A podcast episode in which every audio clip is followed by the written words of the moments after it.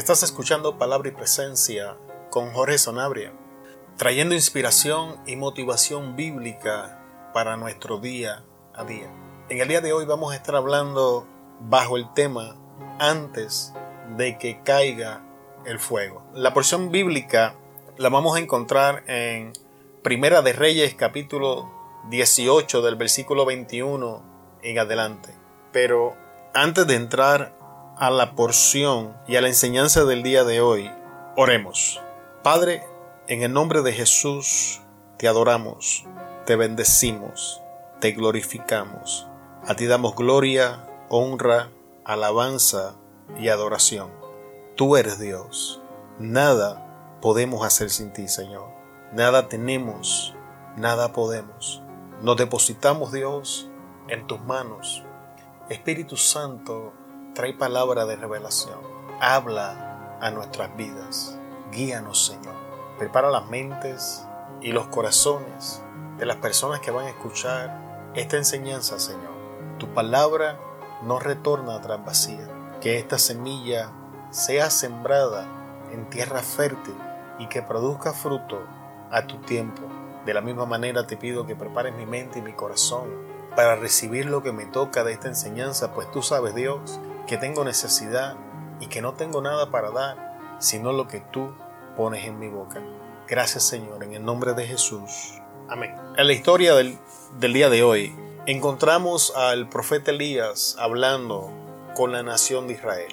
La nación de Israel, bajo el reinado de Acab, se ha entregado al pecado de idolatría y han dejado de adorar a Jehová su Dios y han comenzado a adorar ídolos, en este caso están adorando a Baal. Y Jehová Dios envía al profeta Elías en la misión de traer al pueblo de vuelta a la adoración de Jehová. Todos conocemos la historia, ya la hemos escuchado, hay múltiples predicaciones hablando de esto, y es mi interés en este día enfocarme en los pasos que Elías hizo antes de que Dios contestara con fuego del cielo. Es por eso que en el tema lo hemos llamado antes que caiga el fuego. El primer paso que Elías ejecuta en este, en este proceso de traer de vuelta al pueblo a la adoración al Señor y a un nuevo avivamiento en la nación de Israel es la confrontación. La apertura del mensaje de Elías no es bonita, no es, no es elocuente, no tiene mucha profundidad bíblica, es corta y contundente. ¿Hasta cuándo claudicarás entre dos pensamientos? ¿Hasta cuándo permanecerán en ese doble ánimo? ¿Hasta cuándo permanecerás indeciso? Y entonces le pone y le presenta una opción frente al pueblo. Si Jehová es Dios, seguirle. Y si es Baal, vayan en poder. Yo he visto este proceso en mi vida. Más veces de las que me gustaría admitir he he entrado en esta etapa de ser de doble ánimo.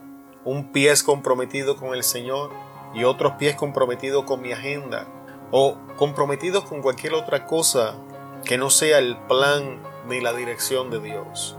El primer paso para alcanzar ese avivamiento que Dios ha comenzado a hablar es ser confrontados con nuestro doble ánimo. Necesitamos ser confrontados con nuestra falta de compromiso con el Señor. Da mucha tristeza ver cómo muchas personas piensan que la iglesia es un club social, donde asistimos de tal hora a tal hora y esa es toda la relación que tenemos con Dios. Y le ponemos un checkmark a nuestra lista de las cosas que hacemos para Dios, entre comillas. Amigo, ¿Dónde está tu compromiso? ¿Verdaderamente con qué cosas estás comprometido? ¿Hasta cuándo vamos a permanecer comprometidos con estas cosas? Una vez el profeta confronta a la nación con su doble ánimo, procede a presentar un escenario donde sea Baal o sea Jehová van a tener la oportunidad de presentarse como el verdadero Dios. Es importante recalcar que ante los ojos de Elías, él sabía cuál era el Dios verdadero. Él sabía a quién le estaba sirviendo. El problema era que la nación no podía reconocer entre el Dios verdadero y un ídolo. No podían separar ni hacer diferencia entre un Dios muerto y un Dios vivo. Muchas veces en nuestra vida terminamos en posiciones como esta. No podemos hacer diferencia entre el Dios vivo y un ídolo que nosotros hemos entronado y que ha tomado el lugar o la posición de Dios en nuestras vidas. Y es importante que entendamos que, que un ídolo no es necesariamente una figura de yeso o de cerámica, no es necesariamente una, una falsa religión o doctrina. El ministerio que Dios puso en nuestras manos puede convertirse en un ídolo. Nuestra pareja puede convertirse en un ídolo. El trabajo que Dios nos ha dado puede convertirse en un ídolo. Nuestras falsas expectaciones y falta de conocimiento en Dios pueden formar un ídolo mental bajo el nombre de Dios. El pastor Charles Stanley habla de esto en, en, una de sus enseñanzas y dice que el mundo forma en su mente una imagen de Dios que pueden manipular a su antojo y le llaman Dios, pero es un ídolo. Y entonces Dios propone a través de Elías una situación y un escenario donde tanto los profetas de Baal como Jehová Dios iban a tener la oportunidad de presentarse como el verdadero Dios ante los ojos de la nación. Es tiempo de comenzar a pedir al verdadero Dios que se presente como Dios ante nuestros ojos, que las escrituras sean abiertas claramente ante nuestros ojos y podamos conocer al único y verdadero Dios y que pueda desentronar cualquier ídolo que nosotros hayamos entronado en cualquier área de nuestras vidas y entronarse Él y tomar dominio y tomar control. El tercer paso que Elías hace, el ídolo es puesto a prueba. Elías le da la oportunidad a los profetas de Baal que fueran primero y tras largas horas de clamar a, Baal, de cortarse nunca descendió fuego del cielo. Y muchas veces Dios permite que las cosas que nosotros entronamos en nuestras vidas fracasen para que nosotros entendamos que esos son canales que Él usa para bendecirnos y no la fuente. Y que nosotros sin darnos cuenta hemos formado un ídolo de algo que era un canal de bendición.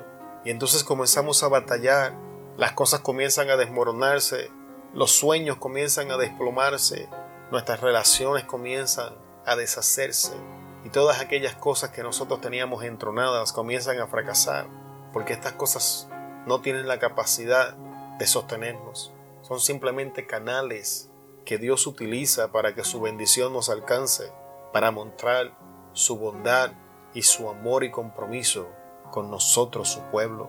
Pero nosotros en nuestra ignorancia los entronamos y le ponemos el nombre de Dios. Y entonces terminamos descuidando las cosas más importantes.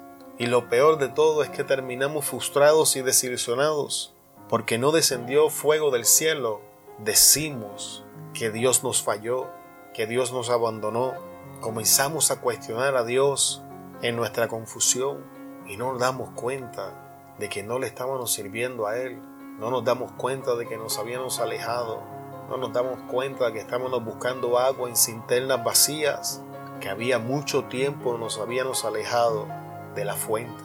En los tiempos que estamos viviendo, la gente quiere escuchar palabras proféticas de bendición, palabras proféticas de multiplicación, palabras proféticas de que Dios está con nosotros, pero no quieren escuchar la formación del carácter, no quieren escuchar los procesos, no quieren escuchar que separados de Él nada podemos hacer. Y, y lamento informarte que nada de lo que Dios te prometió va a acontecer si tenemos entronado cualquier otra cosa que no sea Él, su palabra no va a alcanzar cumplimiento si Él no está entronado en nuestras vidas.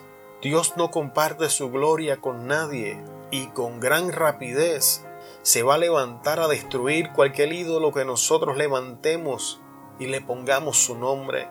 No importa si eso es una relación, no importa si es un ministerio, no importa si es un trabajo. Dios no comparte su gloria con nadie. Y eso que hemos entronado y le hemos llamado Dios está destinado a fracasar así como los profetas de Baal fracasaron y el fuego no descendió del fuego, no descendió del cielo. Entonces Elías se levanta y antes de Elías hacer cualquier otra cosa, Elías toma el altar y lo arregla y pone doce piedras conforme a la nación de Israel.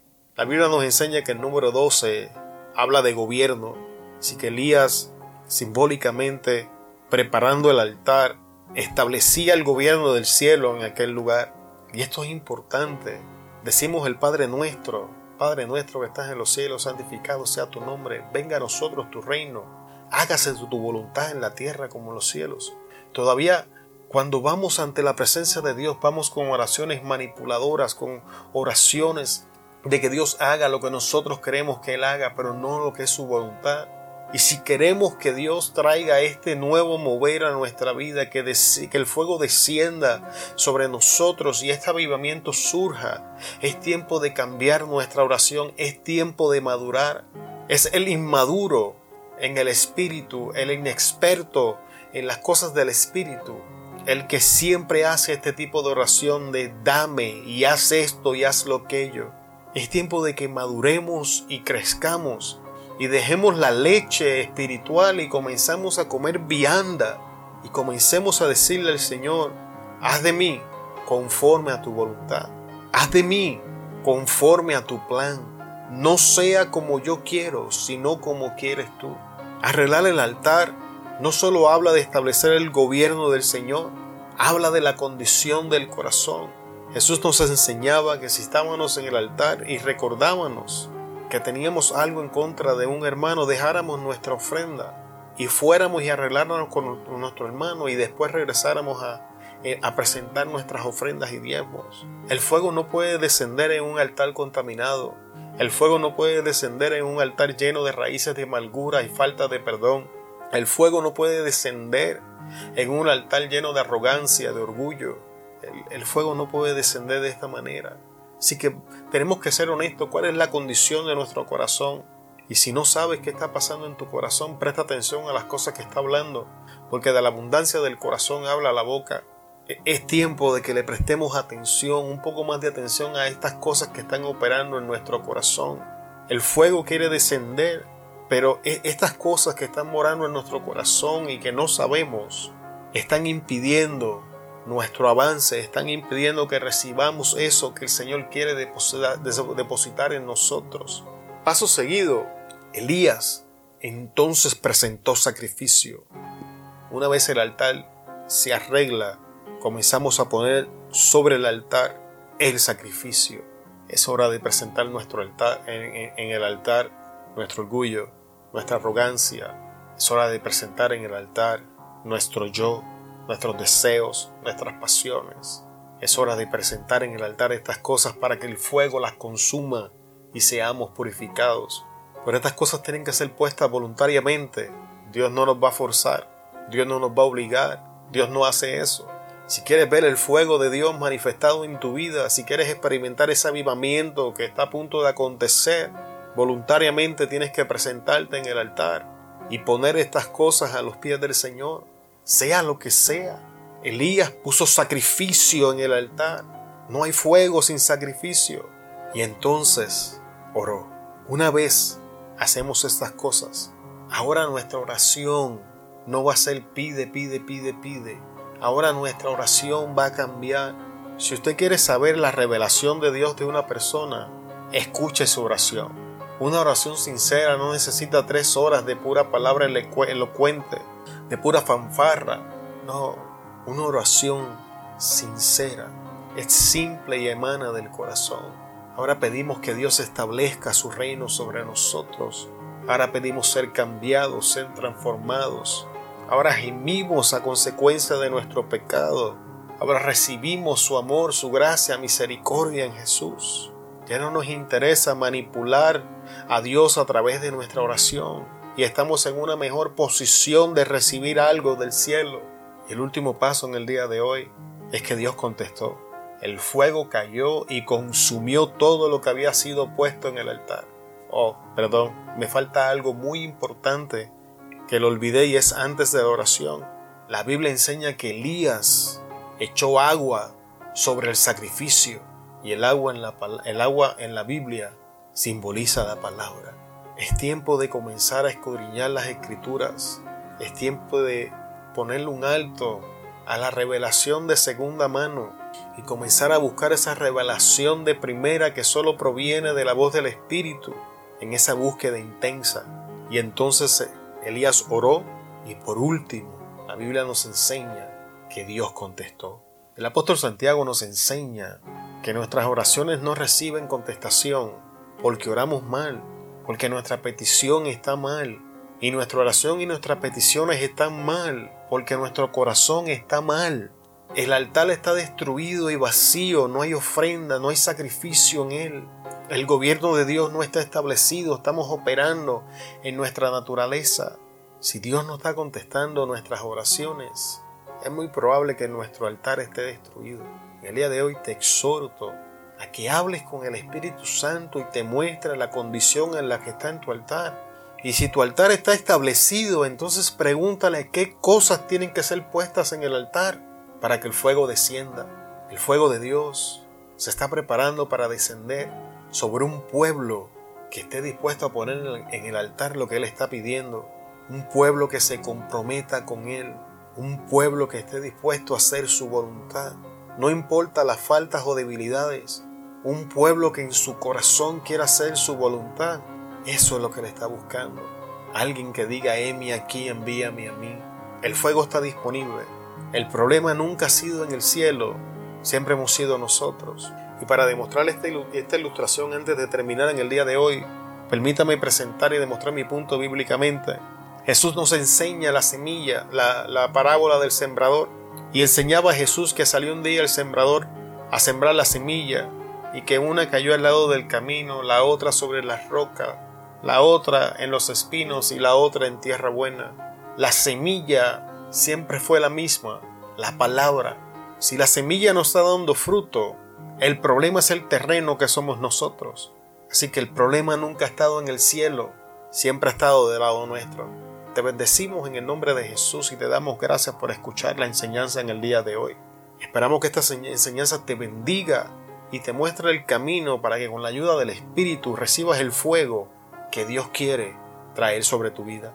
Te esperamos en el próximo episodio. Se despide Jorge Sanabria de Palabra y Presencia. Hasta luego.